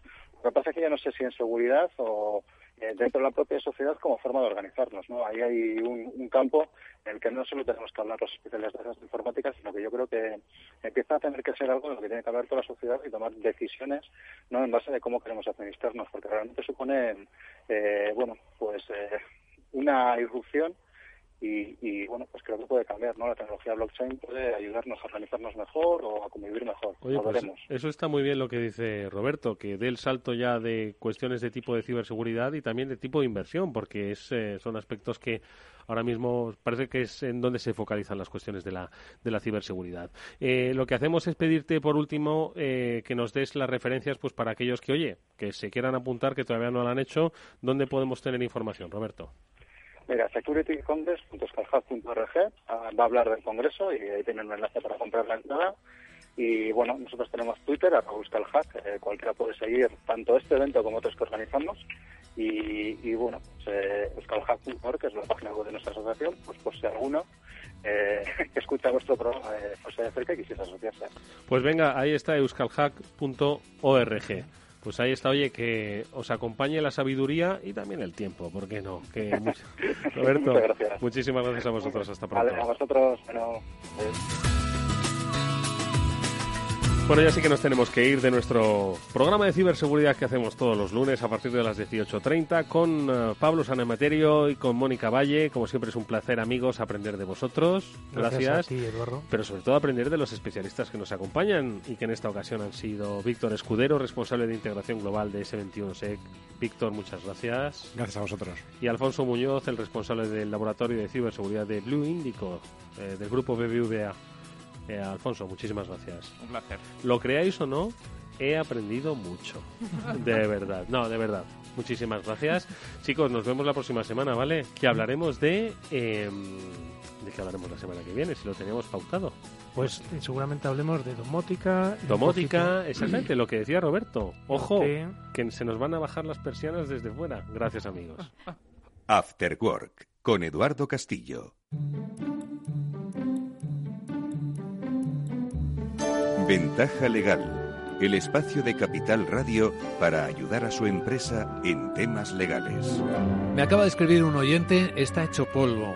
Dos años para ganar su caso, para ganar su juicio, y resulta que ahora que tiene resolución se ha dado cuenta de que no es firme y que no puede ponerla en marcha. Esto requiere que llame urgentemente a nuestro abogado, que siempre está en conexión para ayudarnos con estos problemas. Arcadio García Montoro, ¿qué tal? ¿Cómo estás? ¿Qué tal, Luis Vicente? Cuéntame. Pues mira, querido abogado, tengo este oyente muy preocupado. A ver si le dices qué puede hacer con su resolución que no es firme. Bueno, yo me imagino que lo que ocurre es que la sentencia no es firme y por lo tanto tiene que esperar a que se convierta eso en firme. ¿eh? Claro. Pero tiene disponible herramientas legales, las ventajas legales que nos gusta decir. Sí. Para que todo el sistema de recursos no provoque un efecto negativo, como puede ser que la pretensión se ejecute tantos años después, podemos solicitar la ejecución provisional de la sentencia. Por ejemplo, si usted ha obtenido una resolución de condena, puede ejecutarla sin más. Es verdad que hay una excepción, pero en general se puede ejecutar provisionalmente. Y para hacer esto, abogado, hay que asegurar, hay que poner algún tipo de garantía. ¿Qué va? No. hace falta financiamiento ni nada. Lo único ponible, por el contrario, sí es verdad que se puede, se puede oponer, pero mm, para que se ejecute, mm, se puede ejecutar y lo único que habría que pedir el tema sería la imposible reparación del daño. ¿Y cuándo puede solicitarla exactamente nuestro oyente? Pues la solicitud se puede producir en cualquier momento, incluso cuando se dicta una providencia que dice que la otra parte ¿eh? va a apelar, ¿eh? Sí. va a recurrir, digamos, ese asunto, ¿no? El tribunal, a su vez, como norma general, está obligado a hacerlo, ¿eh? a ejecutar provisionalmente. A hacer la, la ejecución. Y perdona, abogado, que sea tan puntilloso, pero ¿en qué consiste exactamente la solicitud? Pues la solicitud consiste en identificar el título, en mostrar la sentencia de condena que se, que se dictó a su favor, lo que se pretende, es decir, los bienes que cumplirían con la sentencia, la relación de los bienes del demandado vencido y, si no alcanzan, incluso las medidas de investigación que considere oportuno. O sea que también puede solicitar a- hasta eso. Eh, ¿Esto es lo que se llama una medida cautelar? ¿Es lo mismo? No, que va. Esto es, digamos, más que una medida cautelar y desplaza las cautelares de existir previamente. Piense que aquí ya existe una resolución. Es una resolución definitiva, aunque no firme. Otro día hablaremos de esas otras medidas. Y de otras ventajas legales. Gracias, abogado. A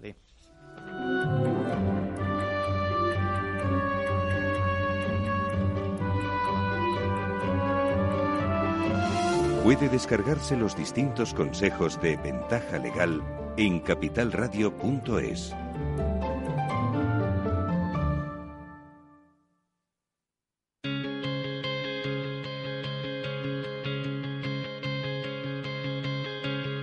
After Work con Eduardo Castillo.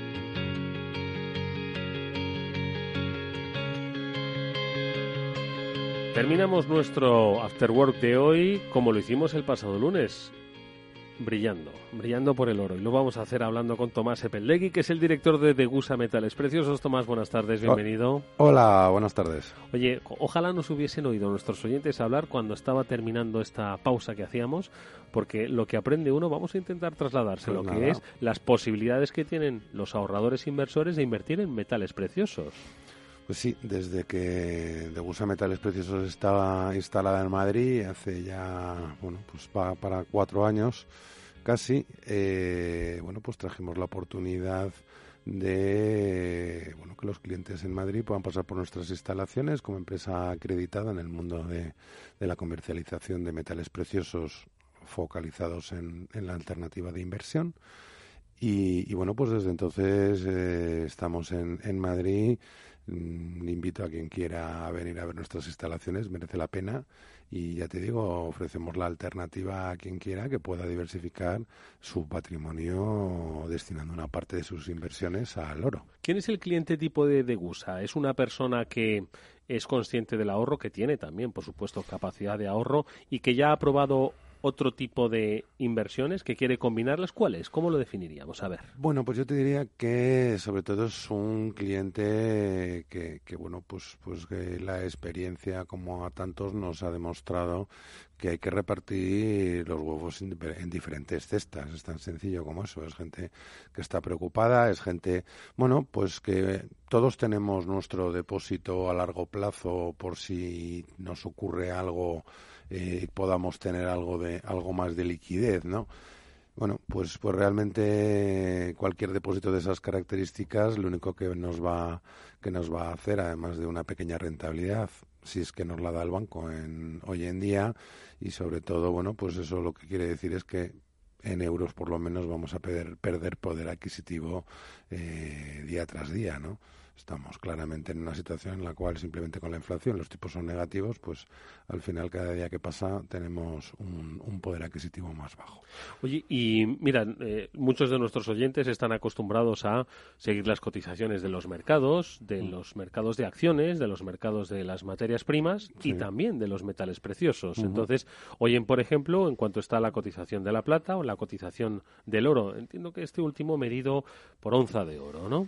Sí, la medida de la medida en la que cotiza el oro es en es en onzas. ¿Y esto es la misma inversión? Es decir, si yo compro oro en Degusa, ¿tendría que mirar las pantallas o me tengo que olvidar de las pantallas? Que esto es otra cosa. Bueno, vamos a ver, eh, como cualquier inversión que hagamos a largo plazo, lo que no podemos es estar mirándola todos los días.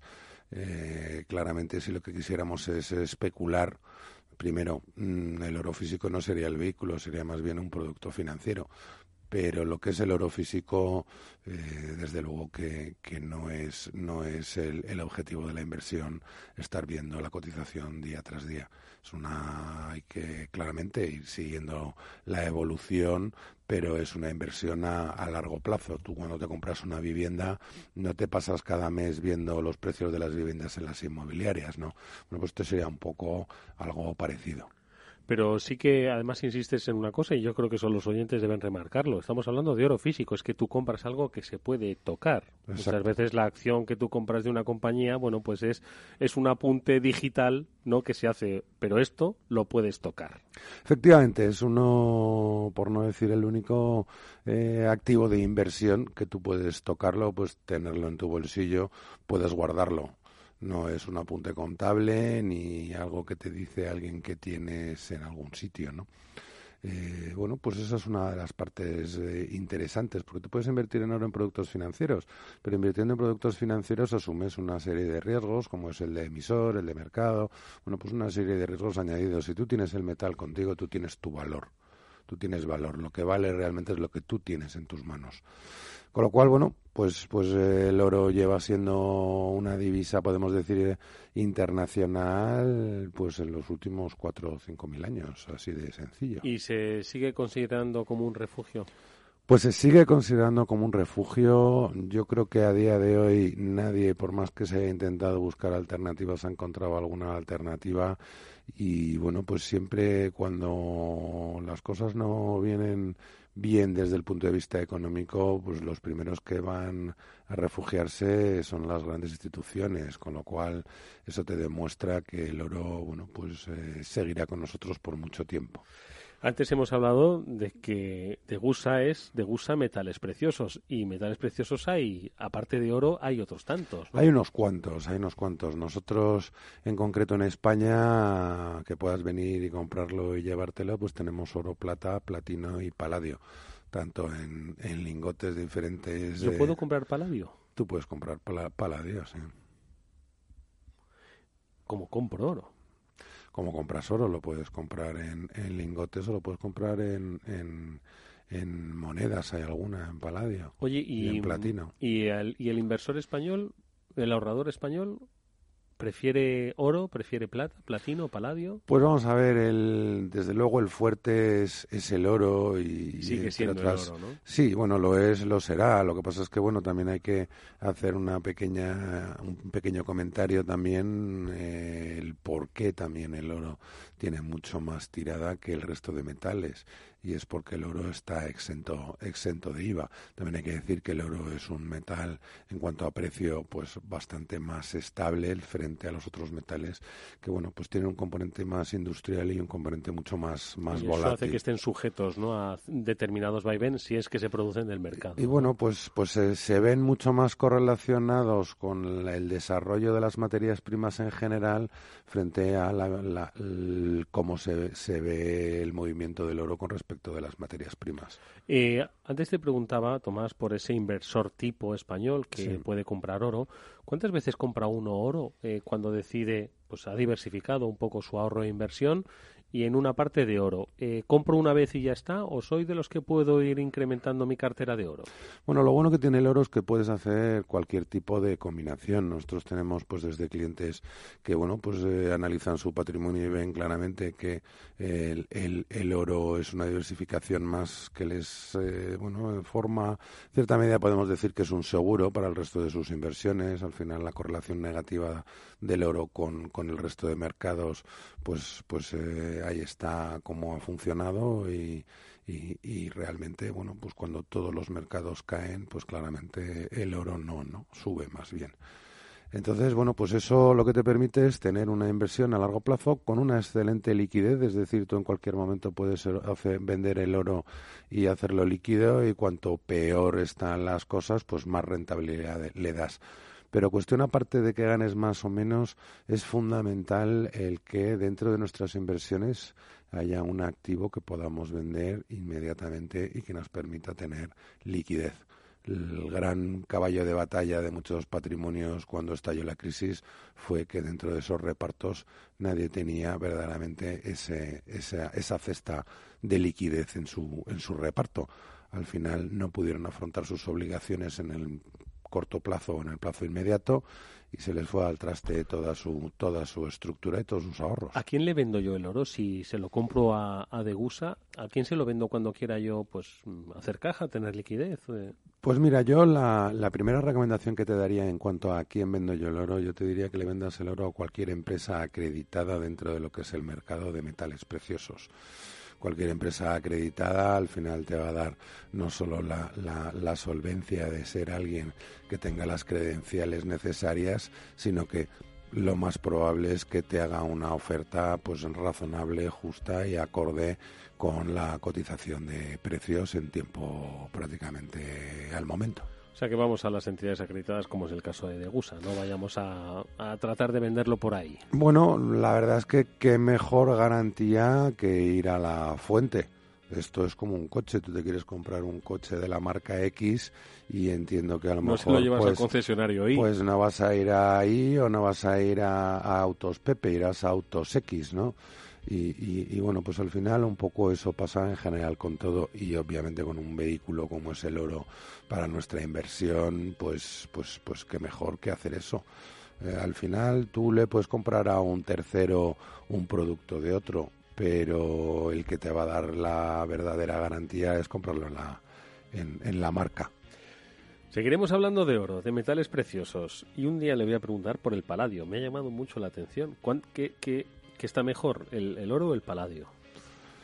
Depende de para qué. Depende. Lo que pasa es que, bueno, pues tienes la diferencia entre uno y otro sin entrar en profundidad de que uno está exento de IVA, como es el oro, y el otro, bueno, pues sí tienes la barrera del IVA a la hora de superar la rentabilidad. Pues vosotros veréis cuál es la inversión. La oferta os la hace Degusa Metales Preciosos, suyo director Tomás Epeldegui. Nos ha acompañado un lunes más. Te vemos el próximo y seguimos conociendo este apasionante mundo.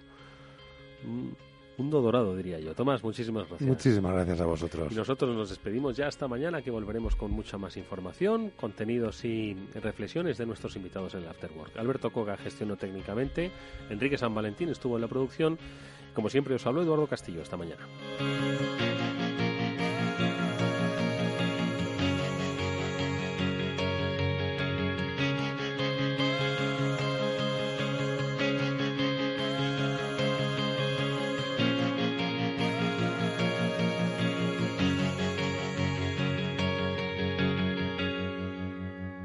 After Work con Eduardo Castillo. No pierda nunca una oportunidad de trading con la nueva app de CMC Markets. Más de 330 CFDs sobre divisas en mercados desarrollados y emergentes. Horquillas y garantías competitivas. Pruebe nuestras nuevas aplicaciones para dispositivos móviles para operar en el mercado más líquido del mundo. Descargue la aplicación de CMC desde su App Store o Google Play. CMC Markets, expertos en CFDs y CFDs Forex. Producto difícil de entender. La CNMV considera que no es adecuado para inversores minoristas debido a su complejidad y riesgo. Puede perder más de lo depositado. iPad y iPhone son marcas de Apple Inc. Android es una marca de Google Inc. Las familias de verdad tienen hijos que se ponen nerviositos cuando su padre les ve aparcar. Por eso las familias de verdad necesitan un seguro de verdad, como el de Mafre, con el que toda la familia se beneficia de las bonificaciones de tu seguro de autos. Consulta condiciones en tu oficina Mafre. Mafre, colaborador del acontecimiento octavo centenario de la Universidad de Salamanca. ¡Corred! ¡Que hemos ampliado la oferta! ¡Corred si queréis una de las últimas unidades del Ford Focus por 14.990 euros totalmente equipado! ¡Daos prisa que esta es una oferta Con la llegada del nuevo Ford Focus liquidamos las últimas unidades del modelo actual. Hasta el 30 de junio llévate un Ford Focus totalmente equipado con motor EcoBoost, navegador, cámara de visión trasera, total conectividad y mucho más por solo 14.990 euros. Financiando con FC Bank. Condiciones en Ford.es.